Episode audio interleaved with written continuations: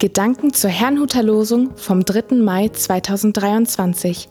Der Losungstext aus 3. Mose 19, Vers 2 lautet: Ihr sollt heilig sein, denn ich bin heilig, der Herr euer Gott. Der Lehrtext dazu steht in Epheser 1, Vers 12. Ein Lobpreis seiner Herrlichkeit sollen wir sein, wir alle, die wir durch Christus von Hoffnung erfüllt sind. Es spricht Pastor Hans-Peter Mumsen. Heilig wie Gott? Das heutige Losungswort klingt wie eine nicht erfüllbare Forderung Gottes. Wie soll es je gelingen, so heilig zu sein wie er? Und was ist überhaupt mit heilig gemeint?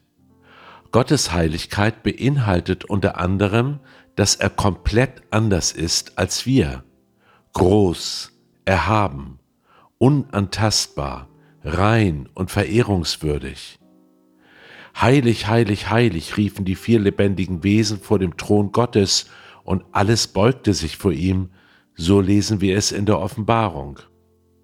Doch obwohl wir so anders sind als Gott, sollen wir nun so werden wie er? Wie ist so etwas überhaupt möglich? Ich meine, indem sich Gott so mit uns verbindet, dass er seine Eigenschaft in und durch uns verwirklicht. Diese Verbindung hat Jesus Christus möglich gemacht. Der Apostel Paulus drückte es einmal so aus. Christus in euch, die Hoffnung auf Gottes Herrlichkeit, nachzulesen im Kolosserbrief Kapitel 1, Vers 27. Sind wir mit Jesus verbunden, so sind wir auch mit Gott verbunden. Gott ist jetzt nicht nur ein Gegenüber, sondern auch ein Teil von uns. Im Lehrtext heißt es, dass wir ein Lobpreis seiner Herrlichkeit sein sollen. Damit ist an dieser Stelle nicht gemeint, dass wir Gott loben sollen, das sollen wir natürlich auch, sondern dass andere Gottes Herrlichkeit in uns entdecken.